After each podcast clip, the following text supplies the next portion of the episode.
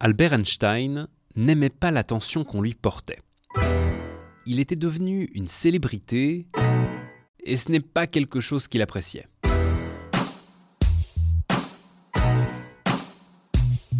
Le soir de son anniversaire, il a 72 ans, il est poursuivi par des photographes alors qu'il est avec des amis. Il est un peu lassé qu'on le prenne pour une rockstar. Il fait la tête. Un des photographes lui lance ⁇ Allez-y, souriez !⁇ Mais Einstein n'a pas envie de sourire. Et à la place, il lui tire la langue.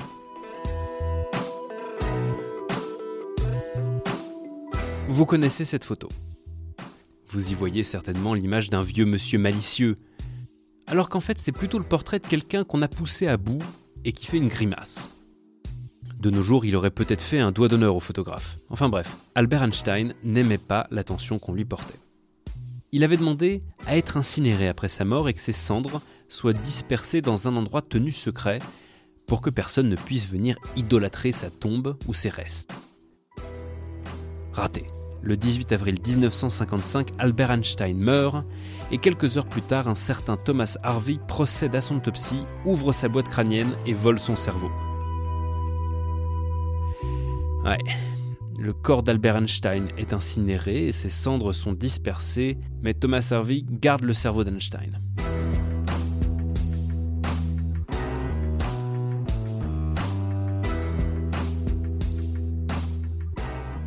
Tout un tas d'études ont été faites sur ce cerveau.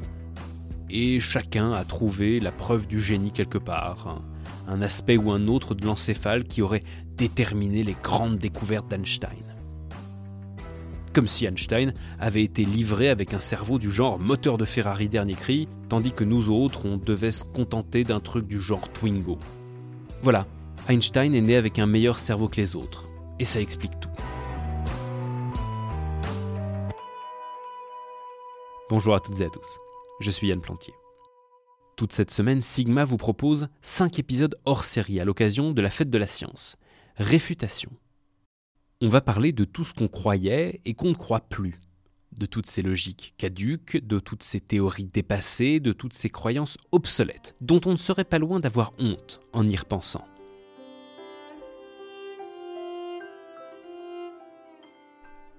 Qu'est-ce qu'il y a derrière cette obsession pour le cerveau d'Einstein? Eh bien, il y a une idée assez simple, et pas franchement idiote à première vue, qui est que c'est le cerveau qui fait l'homme.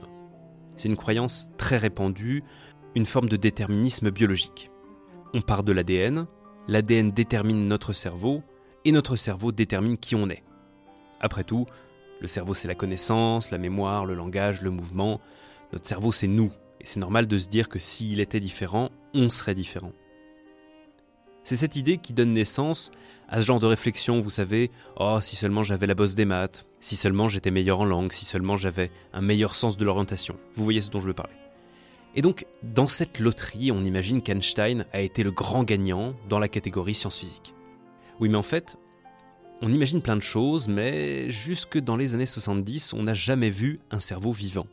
Et voilà qu'on invente l'IRM, et ça change tout. Désormais, euh, on n'a plus à travailler sur des cerveaux morts, mais on travaille sur des cerveaux vivants. Je vous présente Catherine Vidal. Catherine Vidal, neurobiologiste. On peut à présent observer le cerveau et ce qu'on découvre n'a rien à voir avec ce qu'on imaginait jusque-là.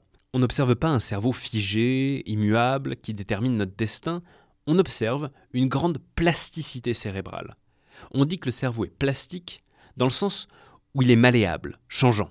Et alors donc concrètement, c'est quoi la plasticité cérébrale? Alors la plasticité cérébrale, c'est un terme qui décrit cette propriété euh, du cerveau à évoluer en permanence en fonction euh, des apprentissages et des expériences de vie. Et cette plasticité, elle se traduit de façon euh, très concrète par la réorganisation des circuits de neurones la réorganisation des connexions entre les neurones, la réorganisation de, toutes les, fibres nerveuses et, tout le grand orchestre euh, du cerveau qui, en permanence, va pouvoir euh, s'adapter à des nouvelles situations. On se rend compte que ce n'est pas notre cerveau qui détermine notre destin, mais qu'en fait, c'est plutôt notre destin qui détermine notre cerveau. Au moment de la naissance, on a tous plus ou moins 100 milliards de neurones. Qu'on soit le futur Einstein ou pas, on a en gros le même matériel. Bien sûr, on n'est pas des clones, mais on est à peu près tous sur la même ligne de départ. Et puis...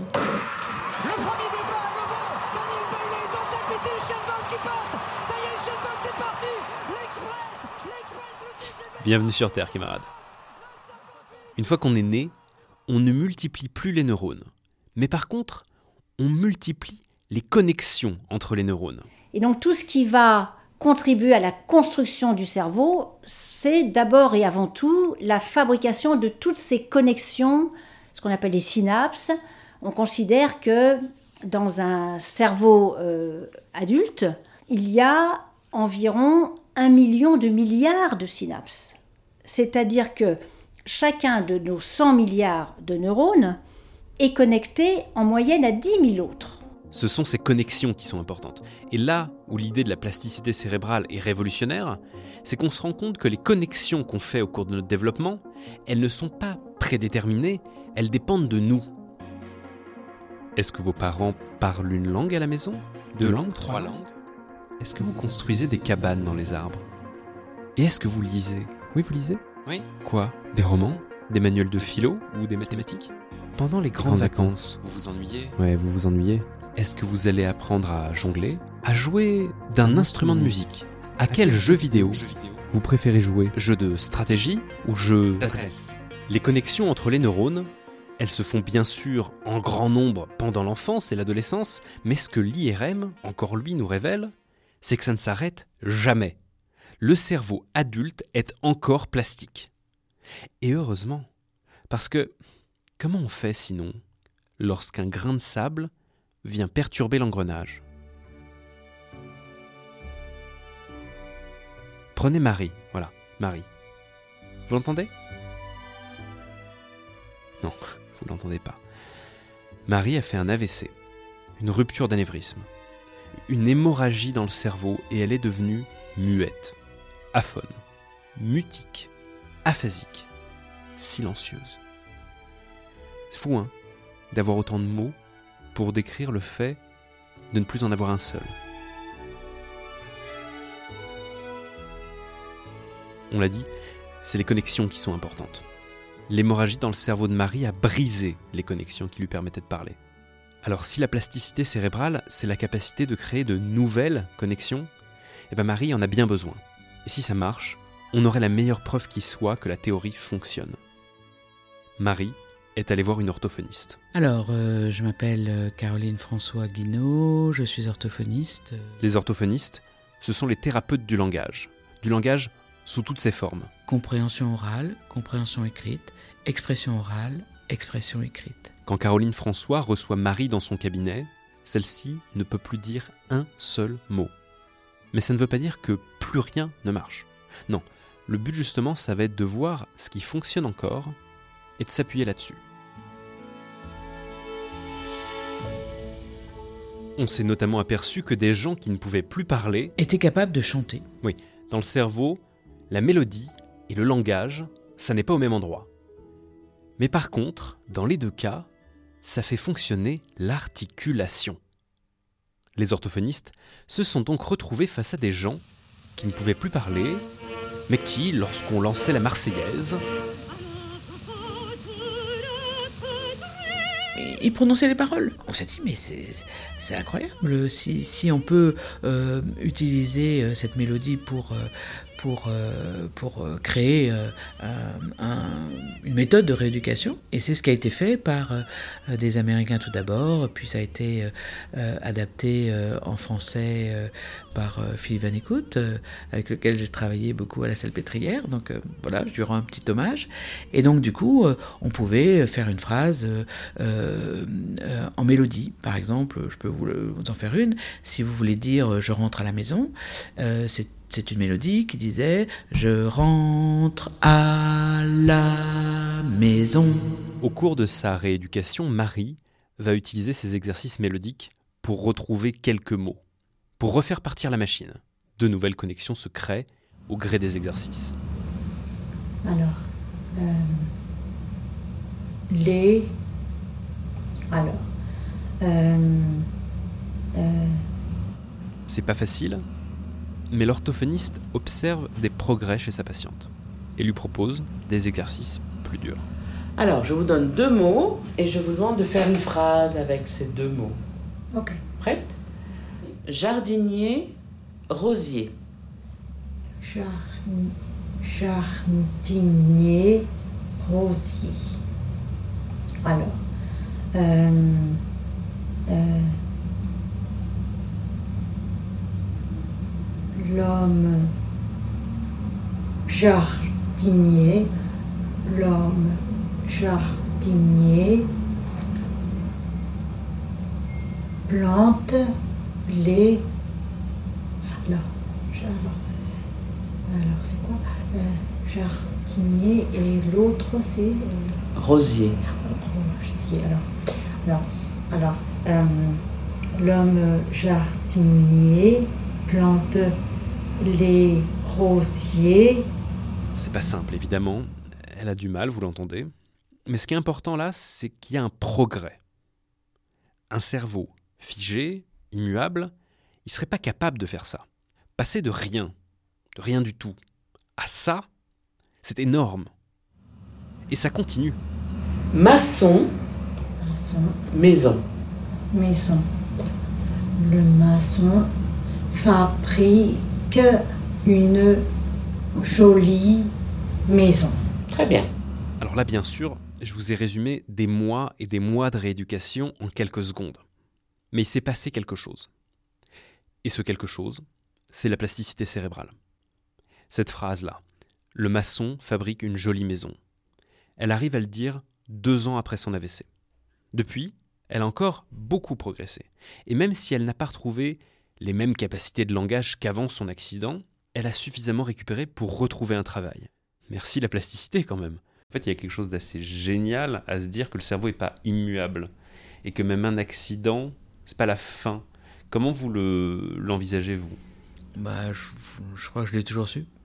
Je sais pas. J'ai l'impression que euh, on voyait bien, vous savez, quand tout d'un coup il y a quelqu'un qui, qui ne parle plus du tout juste après l'accident vasculaire et que vous venez, que vous travaillez, là on sue, on sue vraiment euh, quand, pour faire une séance de démutisation, parce que c'est un gros gros travail, il faut faire venir ce premier mot.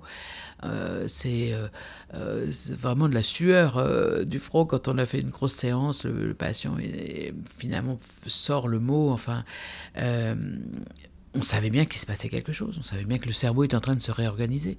On ne mettait pas de mots dessus, mais on, voyait bien qu'il y avait quelque chose qu'on avait réussi à faire surgir. Mais voilà, ça, ça nous a, ça, aide, ça, aide à expliquer aux patients aussi.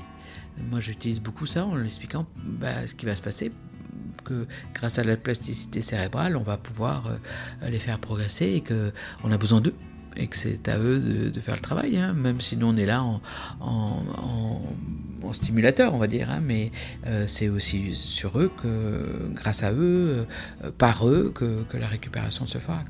Et ça, le thème de la plasticité cérébrale euh, aide aussi la famille à comprendre, aide le patient à comprendre, donc ça, ça motive, ça motive énormément.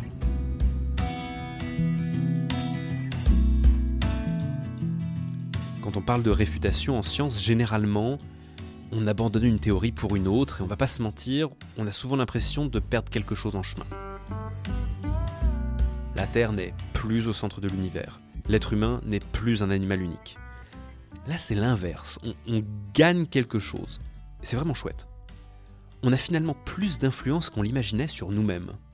Si même Marie, qui ne disait plus un mot après son accident, peut reparler, si donc même avec une pathologie lourde, l'espoir est permis, alors imaginez avec un cerveau en bonne santé.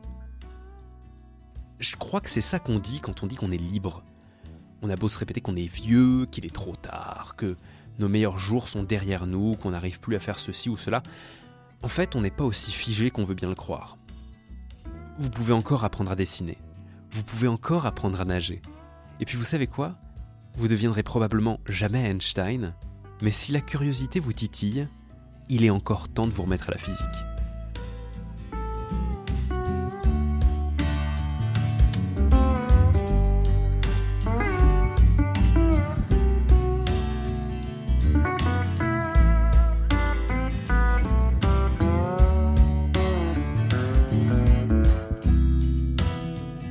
Merci à vous d'avoir écouté cet épisode de Sigma, le podcast de l'école polytechnique. Si vous aimez ce podcast, vous pouvez vous y abonner, nous mettre des étoiles, parler de nous à vos amis aussi. N'hésitez pas à nous suivre sur les réseaux sociaux. Dans le prochain épisode, on va parler de la vérité. J'espère que vous serez au rendez-vous.